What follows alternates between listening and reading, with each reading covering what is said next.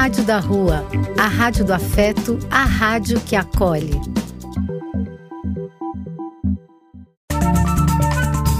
Apoio: Casa de Vó, Banho para Geral e Instituto de Políticas Relacionais. Olá, pessoal. Mais um programa Papo Responsa. Aqui Karine Vieira, junto com Catarina Cesarino. Estamos no quarto episódio do programa e hoje a gente trouxe uma pessoa super especial para falar com vocês. Cá, fala oi aí para a galera. Oi, oi, galera. Olá, doutor Rafael, ouvintes, amigos, parceiros do nosso Papo Responsa. Uma honra estar mais uma vez aqui com vocês e vamos lá. Bora lá apresentar nosso convidado de hoje. Hoje quem está aqui com a gente é o Dr. Rafael Calil Poutro, mais conhecido como Rafa, nosso parceiro. Hoje ele atua aí junto com a gente no projeto. É um grande advogado criminalista e a gente trouxe ele aqui para debater um pouquinho conosco é, o que é o contexto jurídico, como que é a atuação do advogado que trabalha na área criminal no Brasil e qual que é o papel dele hoje no, no Instituto e no projeto. Rafa, seja bem-vindo. Chega com a gente, vamos bater um papo. Obrigado, Karine, obrigado, Catarina. Muito obrigado pelo convite. Estou é, muito feliz de poder participar aqui é, da iniciativa, né? mais uma das iniciativas aqui do Responsa, que eu admiro tanto, que eu gosto muito de fazer parte. E vamos lá, vamos bater um papo sim. É, vai ser um prazer aqui poder conversar com vocês. Ô, Rafa, para a gente começar nossa, nosso bate-papo aqui, eu queria saber o que, que te impulsionou na escolha da profissão. Ah, bom, pessoal, eu vou ser bem sincero aqui né, na, na resposta. Eu, honestamente, é assim, vou até, acho que é bom até me apresentar um pouco para poder responder essa pergunta melhor. Eu, eu sou aqui de São Paulo, né, da, da zona leste de São Paulo, eu nasci e fui criado na periferia, né, na região de São Miguel Paulista, é, e, e, nunca, nunca tinha passado pela minha cabeça é, ser, que eu seria advogado. Tá? Essa é a verdade. Essa é a verdade. quando, quando eu comecei a, a estudar direito, na realidade, eu não tinha nenhuma pretensão assim é, de seguir carreira como advogado, nada disso. Eu simplesmente comecei porque antes disso eu tentava, eu estava estudando para concurso público, né? E não, não, acabei não sendo aprovado na primeira, nas primeiras tentativas que eu fiz. Eu falei, bom, vou começar uma faculdade. E foi a partir daí que eu comecei a estudar direito. Olha que louco. Só que aí no primeiro semestre, durante a faculdade, eu já comecei a perceber que realmente era uma coisa que eu gostava muito. E aí, a partir daí, eu comecei a me debruçar né, na carreira. E a partir daí que eu me automotivei. Né? E, inclusive, depois, durante o curso da, de Direito, eu acabei até sendo aprovado em alguns concursos públicos, só que eu não eu decidi por optei por não seguir nesses concursos e seguir na área da advocacia, né? No início eu não atuava especificamente ainda na área criminal, né? quando eu comecei com meus estágios, né? Eu trabalhava com a área de família e sucessões, na área de direito civil. Só que eu tive uma oportunidade, né? De entrar em um escritório criminal de alto nível, é, fazer um estágio lá. O doutor Francisco, meu amigo até hoje, é um grande advogado criminalista, ele, ele atuou em casos da Lava Jato, né? Casos envolvendo a é, defesa de, de alguns figurões aí, né? E aprendi muito e acabei entrando lá, tive essa oportunidade, aprendi, comecei a aprender muito, me dedicar para a área criminal. E a partir daí eu comecei, sim, aí sim, começar, porque aí eu comecei a ver como funciona, né, a área criminal. E eu como sou uma pessoa que eu tenho uma vivência que eu sei como é a realidade das coisas, né? Eu vivi em periferia minha vida toda, até hoje, eu vou lá, São Mateus, minha família é de São Mateus, na Zona Leste, e, e tem parentes em São Miguel também, né? Meus pais. Então eu tendo, eu consegui ver a realidade que as pessoas aí que são é, menos favorecidas financeiramente, acabam enfrentando muita dificuldade. E isso começou a me incentivar, eu achando que, que na profissão de advocacia eu teria uma possibilidade de, de atuar e de poder assessorar né, essas pessoas e, e, além disso, também de prover o sustento da minha família e tudo mais. Né? Mas foi isso, né? É uma, é uma história que não é, não é aquela história, ah, eu sempre sonhei ser advogado. Não, não. Eu, quando eu descobri, foi durante a faculdade, e a partir daí sim que eu me decidi em seguir nessa, nessa área. Você descobriu, na verdade, uma habilidade que você nem, nem sabia que tinha, né, Rafa? Você começou com o objetivo de prestar concurso, então, por isso você escolheu um curso, mas também acredito que desde a escolha do direito isso já, já devia ter alguma coisa assim a ver com você e você nem percebia. E aí você começou a cursar e foi pegando gosto, né? O conhecimento fez com que você descobrisse Sim, que aquilo tá. seria um bom caminho. Desculpa, Cá, cortou um pouco o seu áudio, eu não consegui entender o que você falou. Eu falei que assim, você, na verdade, você começou é, por um outro caminho, né? Você tinha um objetivo pré-determinado, que era prestar concurso, e você fez a escolha de, de cursar algo na universidade de te auxiliar nesse processo, que talvez pode ter sido que você já tivesse essa, essa habilidade para o direito, mas nem reconhecesse em você, e aí você começou a cursar e começou a tomar gosto, né? Tomar conhecimento e ver que é, o direito é uma habilidade sua. Com certeza, exatamente isso que aconteceu. E eu vi que é uma coisa que só depois que eu tive o acesso, né? que eu, que eu comecei a ver como que é o direito, né, como que é, principalmente a do direito penal, do processo penal, que eu vi que realmente é uma coisa que, além de eu gostar, é uma coisa que eu realmente levo jeito, é, me destaquei bem, né? Então, realmente, eu tive que ter esse contato primeiro para ver que realmente era uma coisa, eu não tinha percebido isso antes, realmente. Ô, Rafa, e como que é atuar com direito criminal no Brasil? O que, que você, como que você pensa? sobre isso? Tá. Então, é realmente assim muito difícil. É um desafio muito grande, o que não somente eu, mas todos os, os colegas advogados e advogadas, né, que atuam na área do direito criminal, com certeza enfrentam desafios assim todos os dias.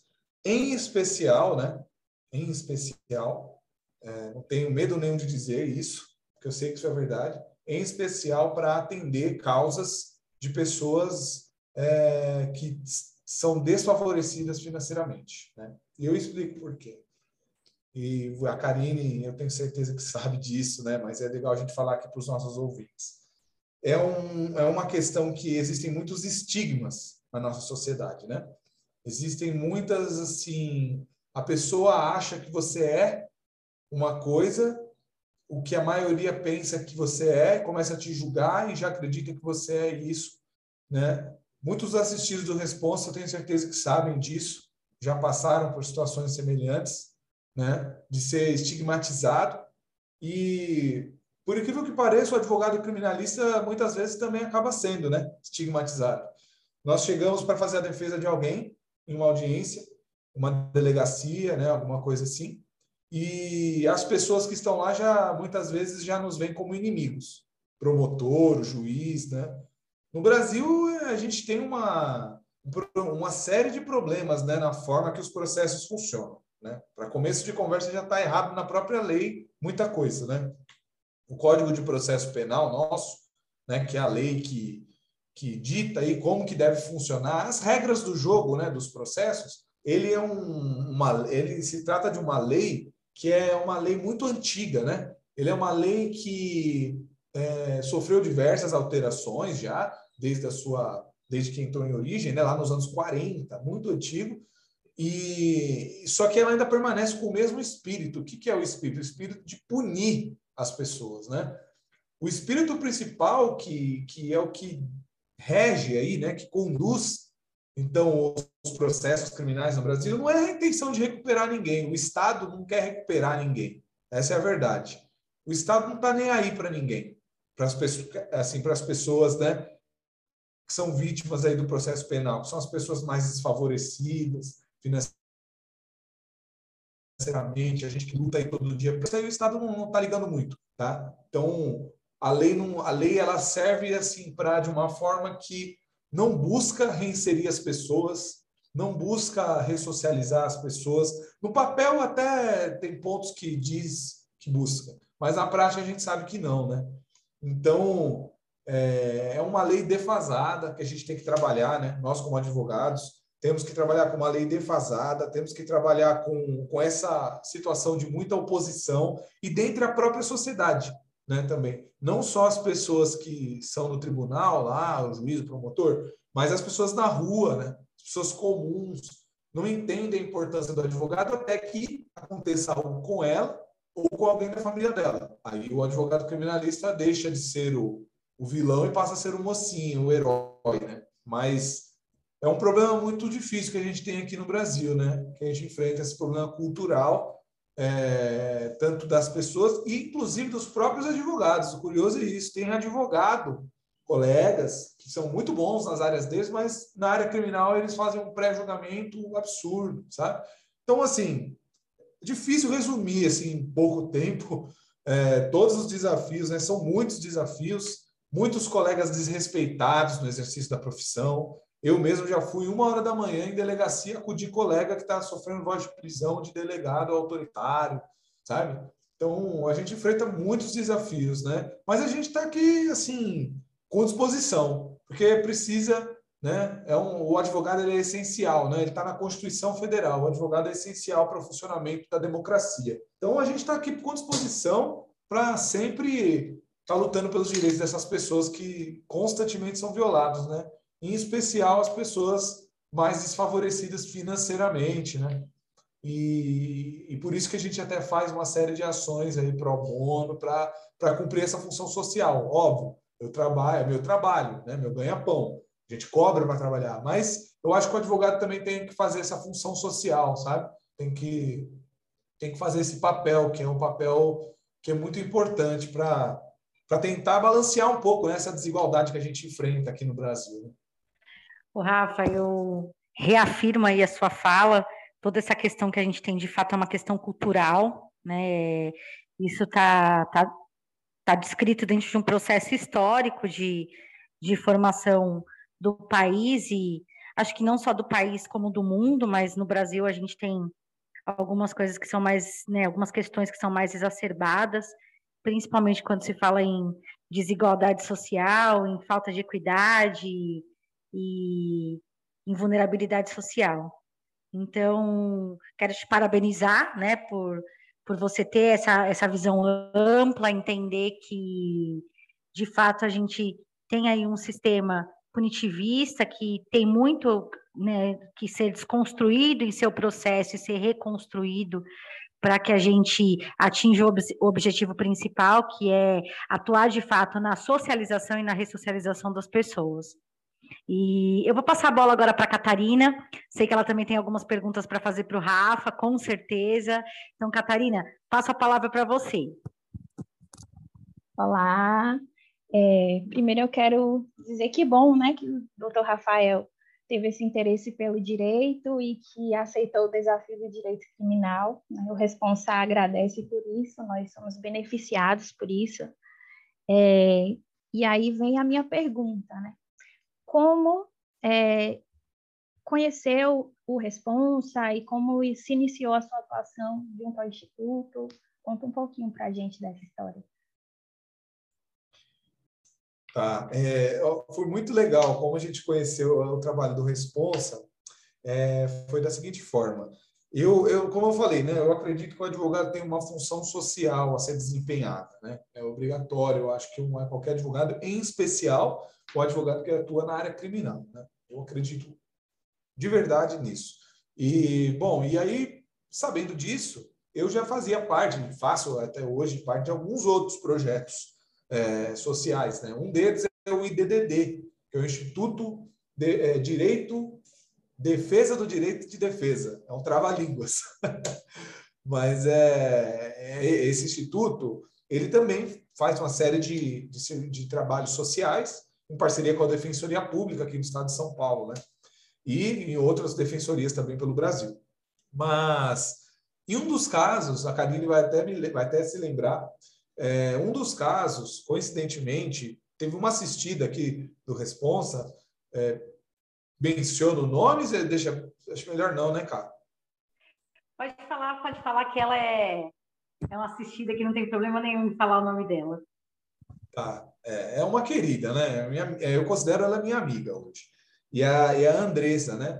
Ela, ela, ela teve um, uma situação, né? Um problema lá envolvendo a justiça criminal. E aí o que aconteceu? Na época, ela estava, não me lembro se ela estava grávida ou se ela tinha uma criança pequena. Ela estava gestante, ela estava gestante, Rafa, quase no final da gestação, com oito meses. É, então, isso mesmo.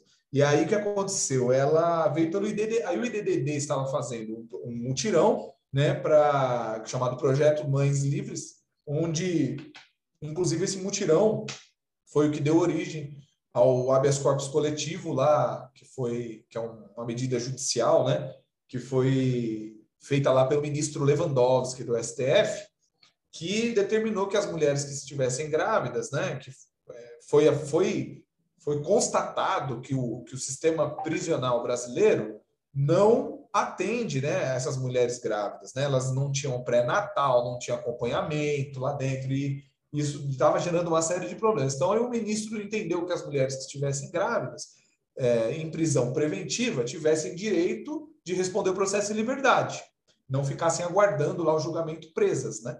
E aí, por coincidência, a Andressa, que é uma assistida do, do Responsa, é, caiu nesse mutirão e eu fui atender a Andressa.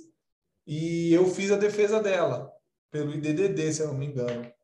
E aí, eu conheci a Karine, através da Andressa, conheci a Karine, conheci o Responsa, ouvi falar do Responsa, vi o trabalho que é desempenhado, né? um trabalho, assim, brilhante, assim, um trabalho que, que é um trabalho heróico, né? Que é feito. É, e, e, falei, poxa, eu quero tentar ajudar, né? De alguma forma.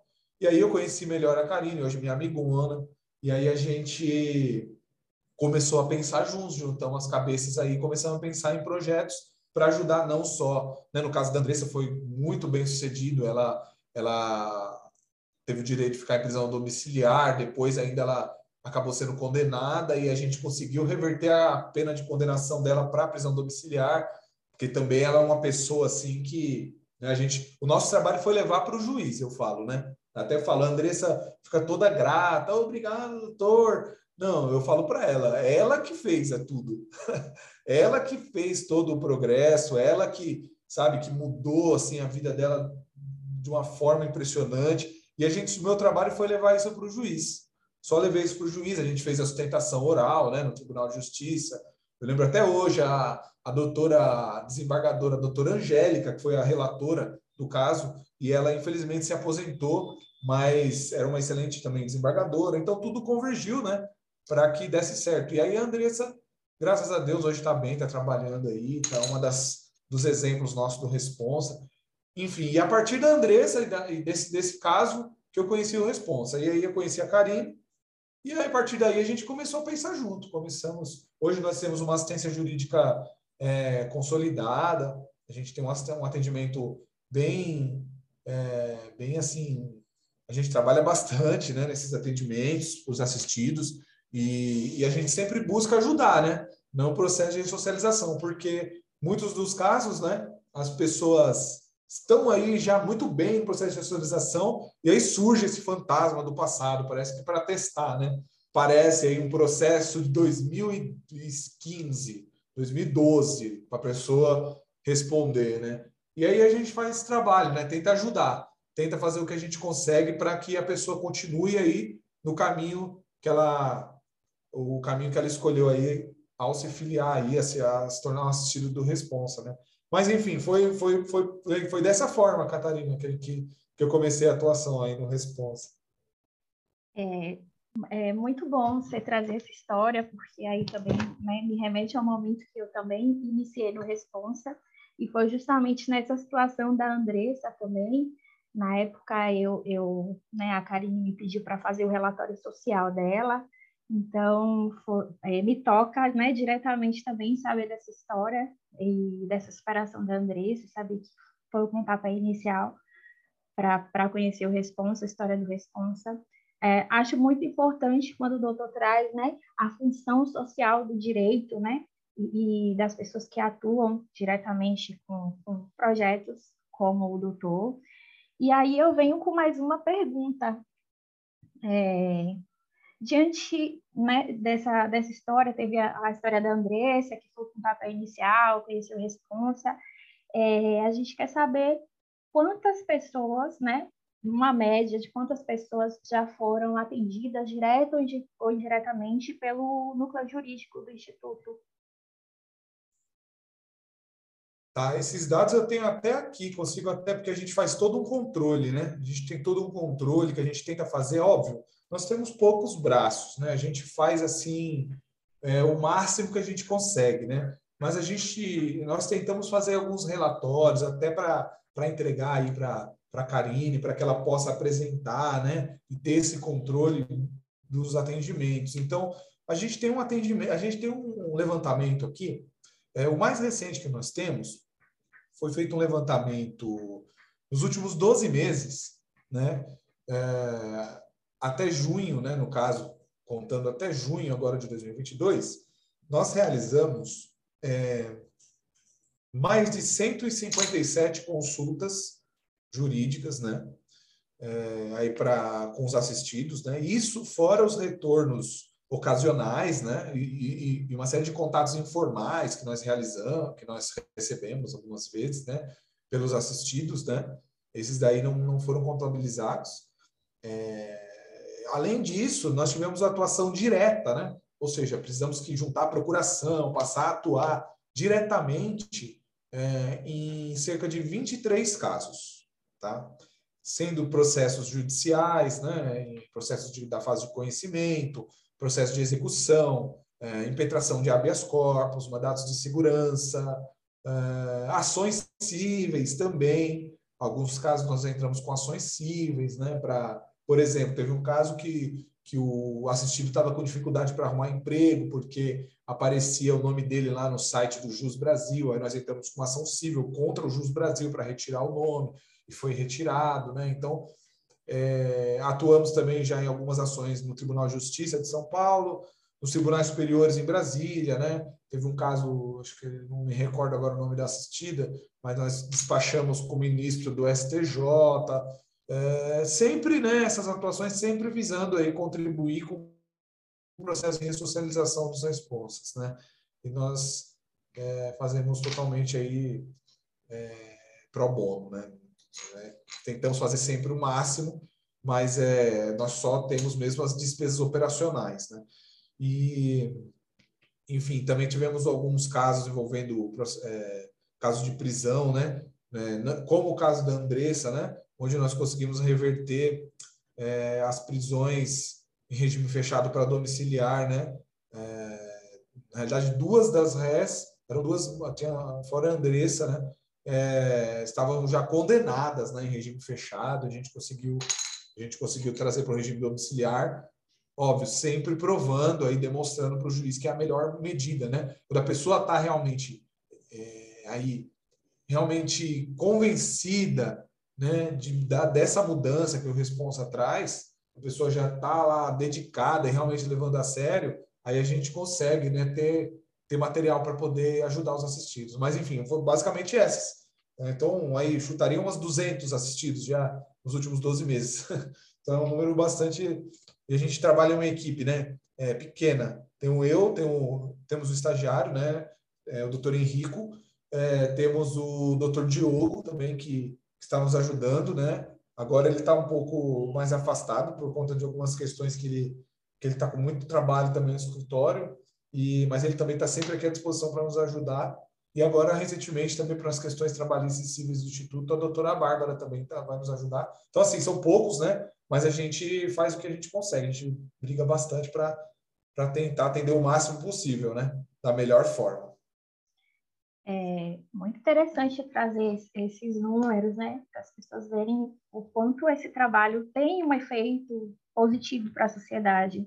Né? Uma média de 200 pessoas em um ano, ou até menos de um ano, é um número né, importantíssimo. É, e aí a gente vê quantas pessoas são beneficiadas por um trabalho social e por um trabalho voluntário, né, vamos dizer assim, que é o trabalho jurídico, é, e parabenizar mais uma vez a equipe do jurídico do Responsa. O doutor falou né, anteriormente que são muitos os desafios para a atuação né, nessas áreas, mas é, no Instituto Responsa, é, além né, desse desafio de, de ter mais pessoas para colaborar, para contribuir com o núcleo jurídico, quais são os maiores desafios e entraves que o doutor identifica é, sendo bem honesto, é isso que você mencionou agora, Catarina. O maior desafio que a gente enfrenta aqui é a escassez de. Né, a gente não tem recursos né, para trabalhar.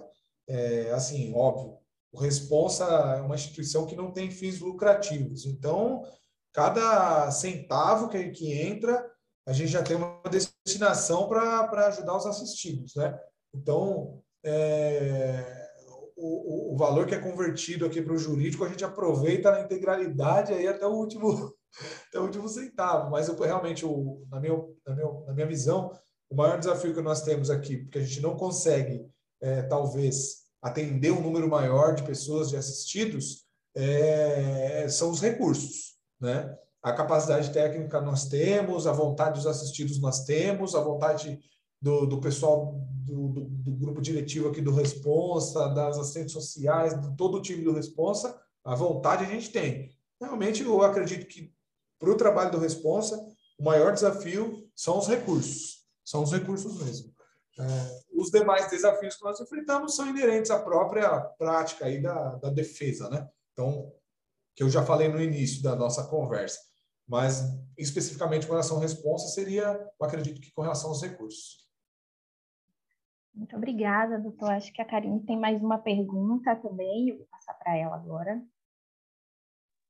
Acho bem importante o Rafa falar sobre essa questão de recurso e reafirmando que acho que esse é um, um, desafio da instituição como um todo, né? Principalmente porque é importante, eu faço questão de frisar em todos os programas que eu vou e principalmente no nosso que essa temática que a gente trabalha é uma temática que ainda tem tem muito estigma, né, tem muito preconceito social, e nós estamos aqui trabalhando com essa temática, né, porque é o que a gente acredita, e também trabalhando num processo de desconstrução e reconstrução das pessoas, da mentalidade das pessoas, para que um dia a gente consiga sensibilizar mais e também trazer mais recursos para dentro do Instituto.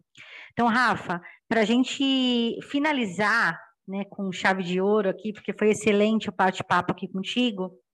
É, eu queria que você, num processo de reflexão, nos dissesse como que nós podemos avançar nessa atuação jurídica, né, pensando no contexto jurídico do Brasil e, é, e, e das pessoas que a gente atende, como nós podemos avançar fazendo valer o direito? É, então, eu acredito que temos que continuar é, eu acredito que nós estamos no caminho correto, no caminho certo. A gente tem que continuar com essa ideologia, né? mantendo essa filosofia que nós acreditamos, que é o melhor caminho a ser seguido. Né? Nós acreditamos que ninguém, é, eu, eu tenho certeza, pessoal aqui do Responsa, nós não somos melhores do que ninguém para poder julgar ninguém de nada. Então, as pessoas que estão dispostas, né, que querem realmente aí é, mudar de vida, querem é, contribuir de uma forma positiva para a sociedade, o Responsa está aqui para poder ajudar, né? Porque essas pessoas, né? Ouvi isso da Karine uma vez, as pessoas só precisam de uma ajuda, precisam de uma oportunidade. Como que a pessoa vai, vai contribuir de uma maneira positiva para a sociedade se ela não tem oportunidade para isso, né? Significa que automaticamente todos que tiverem a oportunidade vão contribuir positivamente, vão fazer coisas boas? Não, não significa isso. Mas olhando por um, um olhar aí, né, vendo por um lado diferente, a pessoa que não recebeu a oportunidade, aí ela é certeza que ela não vai contribuir, né, de uma forma positiva. Então, dando essas oportunidades, né, é, para as pessoas que querem realmente aí mudar de vida, a gente aumenta em muito a possibilidade, né, dessa pessoa passar a trazer algo positivo para toda a sociedade, né? Não tem vantagem nenhuma em deixar as pessoas encarceradas dentro de uma masmorra, presas. Tem vantagem. A justiça tem que ser feita, existem crimes, existem, ninguém está dizendo que não. Punir é civilizatório, né? é algo necessário, precisa existir a punição. Só que, em muitos dos casos, é muito mais complexo que isso. Então, em muitos casos, as pessoas aí cometeram algum tipo de. fizeram alguma coisa errada, alguma coisa aí, foram para lá e não tem nenhum tipo de medida para que essa pessoa tenha uma oportunidade de, de, de consertar né, aquilo, de mudar. Pelo contrário, como a Karine mencionou, existem estigmas, existe uma dificuldade maior quando a pessoa sai. Então tem que ter uma força de vontade assim surreal, sobre-humana, está se exigindo das pessoas. O responsa alivia um pouco isso. Né? O trabalho do responsa dá uma forma da pessoa conseguir ter essa possibilidade. E se ela quiser, ela poder, ela pode aí passar a contribuir de uma forma positiva. É, ainda respondendo a pergunta, eu acredito, então, que teremos que seguir esse caminho que a gente está seguindo. Eu acredito no trabalho que é feito pelo Instituto Responsa. Eu acredito no trabalho é, que é feito aqui, pela, encabeçado pela Karine. Acredito de verdade. Estou aqui sempre, vou estar com o Instituto até o dia que não me quiserem mais. e, e, eu vou... É, minha, minha intenção é sempre fazer é, esse instituto ter um alcance maior. O que eu puder contribuir com isso, eu vou contribuir é, na esfera política, a gente precisa de mais apoio, porque essa função que é exercida pelo responsa deveria ser exercida pelo Estado, ou ao menos subsidiada pelo Estado. E não é, deveria ser, é, mas o Estado trabalha muitas vezes em contramão disso, então nós precisamos de apoio político para isso, precisamos de apoio também das, é, do, da sociedade civil, das empresas, a gente precisa dessa conscientização para melhorar a sociedade, as pessoas precisam de trabalho, as pessoas precisam sair dessa vida. Quem está imerso no sistema, no sistema prisional, quando a pessoa sai, ela vai sair uma hora. Ela vai sair uma hora. Vocês querem que saia uma pessoa pior ou melhor? Tem que ser uma pessoa melhor. E como que a pessoa vai poder melhorar se ela não tem oportunidade para isso, né? Então, eu acredito que tem que caminhar pela conscientização, né? De toda a sociedade e, e, de todos nós, né? De todo mundo. Tem que todo mundo fazer junto. Eu sei que é uma coisa difícil, é um desafio, mas é o único caminho, né? Se fosse fácil, qualquer um fazia. Então, é um caminho difícil, mas é possível. Rafa, é exatamente isso. É, quero agradecer muito pela sua participação no nosso quarto episódio aqui do programa Papo de Responsa. Aliás, Papo Responsa. E gostaria de dizer que, reafirmando sua fala, eu tenho uma frase que eu sempre digo e procuro sempre frisá-la: oportunidades mudam histórias.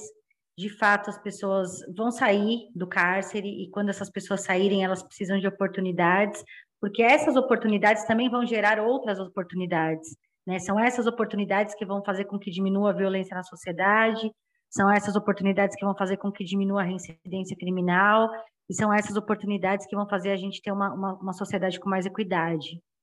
É, junto. Não corra, porque eu não vou mandar você sair nunca. Você é super parceiraço e super importante aqui. Quero agradecer também a minha parceira aqui de, de longa data e minha parceira no programa, Catarina. Agradecer a todos os nossos ouvintes. Estamos aqui à disposição para ensinar e para aprender com vocês. Conhecimento é uma coisa que ninguém tira, e a gente está aqui dividindo com vocês um pouquinho do conhecimento que a gente tem de vida e da nossa área profissional. Beijo grande para todos, até a próxima. Cá, Rafa, querem se despedir? O espaço está aberto. Eu quero agradecer ao doutor Rafael, né, mais uma vez, e acrescentar na sua fala, né, que a gente precisa de pessoas como o doutor Rafael também, para que a gente possa é, abrir essa, esses campos de oportunidade, né, que são pessoas assim que fazem a diferença, a gente precisa desse diferencial. Agradecer a todos os ouvintes, agradecer a você, Karine, pela oportunidade de estar vivenciando isso, né, e da sua história, que desde então vem inspirando outras pessoas também. E até a próxima, pessoal.